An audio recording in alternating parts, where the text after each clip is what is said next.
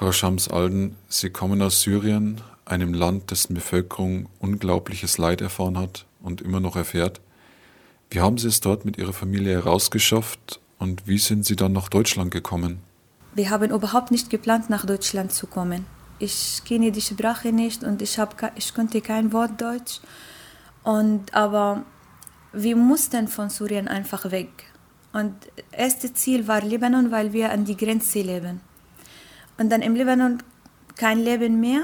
Wir durften nicht mehr arbeiten und dann wir mussten weg. Und wir hatten nur die Möglichkeit, in die Türkei zu fahren. Und mein Mann alleine, ich durfte nicht. Meine Kinder hatten keinen Pass.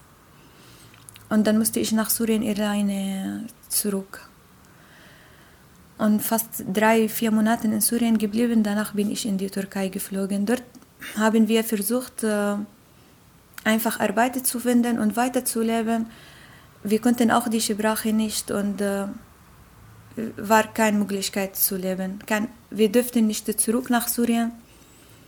Und in, diesem, in dieser Zeit viele Leute sind nach Deutschland gekommen und haben gesagt, Deutschland öffnet die Tür für die Flüchtlinge. Sie wollen auch Hilfe leisten. Und die Entscheidung war in einer Woche, ohne Plan. Jetzt tobt auch in Europa, in der Ukraine ein schrecklicher Krieg, der teilweise Ähnlichkeiten mit dem Krieg in Syrien hat da auch dort die russische Regierung die Bevölkerung bombardieren lässt. Wenn Sie diese Flüchtlingsströme nun sehen, kommen da bei Ihnen traumatische Erinnerungen wieder hoch? Also für mich, ich fühle wirklich mit.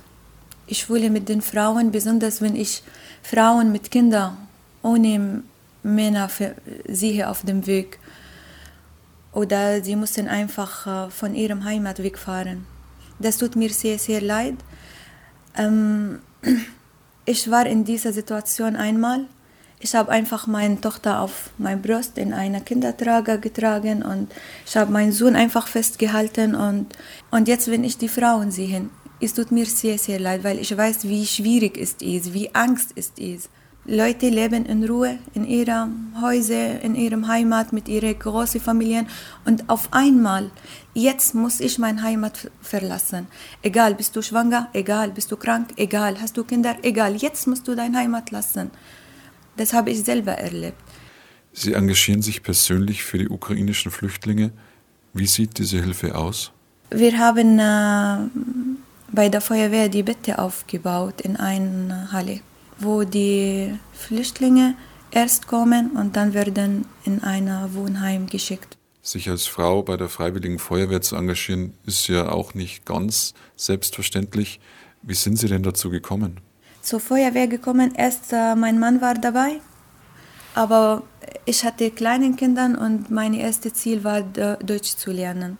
Ich habe daran überhaupt nicht gedacht bis einmal äh, Hilfe gebraucht. Meine Tochter hat die Tür zugesperrt und die, ich habe im Kindergarten gefragt, was ich machen soll. Zwei Kinder sind drinnen und ich bin draußen und hat gesagt, äh, einfach rufen wir Feuerwehr, sie, sie machen das.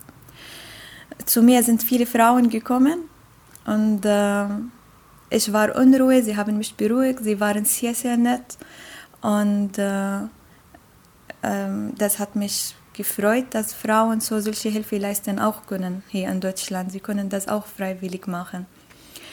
Später habe ich äh, ihre Webseite im Internet äh, gefolgt, im Facebook und äh, hat die Übungen mir sehr gefallen, obwohl sie sehr anstrengende Übungen, aber sehr sehr gefallen. Dann habe ich mich angemeldet und von erstes Mal äh, war alles äh, schön für mich. Und ich habe mich überhaupt nicht fremd äh, gefühlt.